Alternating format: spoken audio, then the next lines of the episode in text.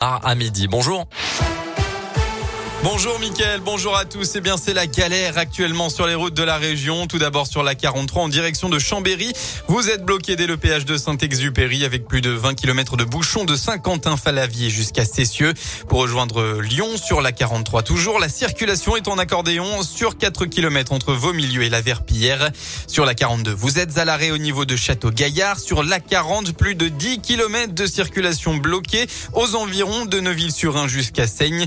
Enfin, euh, Embouteillage aussi à signaler sur la 89, 4 km de Balbini à Nervieux pour rejoindre Clermont-Ferrand. À la une de l'actualité, Nordal Lelandais a reconnu hier soir lors de son procès pour le meurtre de la petite Maëlys avoir enlevé et tué volontairement la fillette, ce qu'il niait jusqu'à présent. Je reconnais l'intégralité des faits qui me sont reprochés, a-t-il déclaré sur questionnement de son avocat après plus de 5 heures d'interrogatoire devant les assises de Grenoble. C'est un rassemblement aux multiples revendications. Le convoi de la liberté est arrivé aux portes de Paris hier soir avec l'intention de rentrer dans la capitale. Plusieurs centaines de véhicules avaient rejoint le périph' vers 10 heures ce matin. Les policiers procèdent actuellement à des verbalisations pour participation à une manifestation non autorisée selon la préfecture de police de Paris qui a comptabilisé plus de 200 PV en milieu de matinée.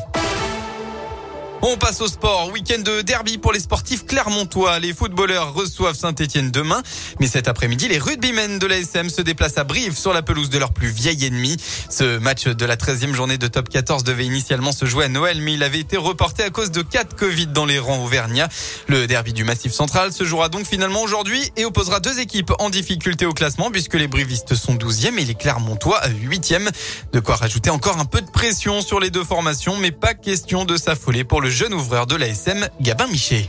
Oui, on est septième. Oui, euh, on n'est pas dans les six. Oui, euh, plus les matchs passent, plus les taux se, se resserrent. Donc euh, oui, il y a une pression, mais j'ai envie de vous dire, il y, aura une pression sur chaque match de la fin d'année. Ce qu'il y a un petit peu autour, euh, ben, faut faire abstraction. On sait que ça va être un, un derby. Je crois surtout qu'il faut se concentrer sur nous. Chacun, il faut qu'on élève notre niveau. C'est gommer ces petits détails qui, à la fin, euh, nous font mal. Brive contre la SM, coup d'envoi à 15h. Et puis enfin, c'est la septième médaille pour l'équipe de France dans ces JO d'hiver à Pékin. Après plusieurs disettes, euh, jours de disette depuis la dernière médaille mercredi dernier, c'est Quentin Fillon-Maillet qui a fini deuxième du sprint homme en biathlon ce matin. Une nouvelle médaille d'argent pour le leader de l'équipe de France de biathlon après l'argent en relais mixte et l'or en individuel. Un mot enfin euh, de la météo dans la région. Eh bien, on va faire simple. Le soleil sera présent cet après-midi avec tout de même un très léger voile nuageux partout en Auvergne-Rhône-Alpes. Côté Mercure, vous aurez au maximum de la journée entre 7 et 9 degrés.